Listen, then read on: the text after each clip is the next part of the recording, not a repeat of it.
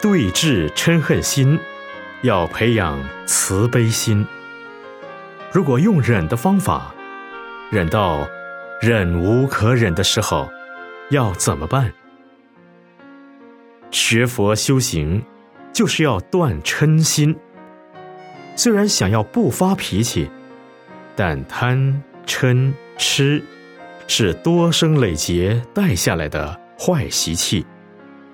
要修到不发脾气是不容易的，往往自己已发了脾气，却不知道。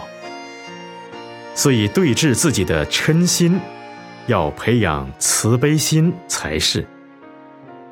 要知道，嗔心是由无明而起的，唯有学佛，心中有了光明，才能断嗔心。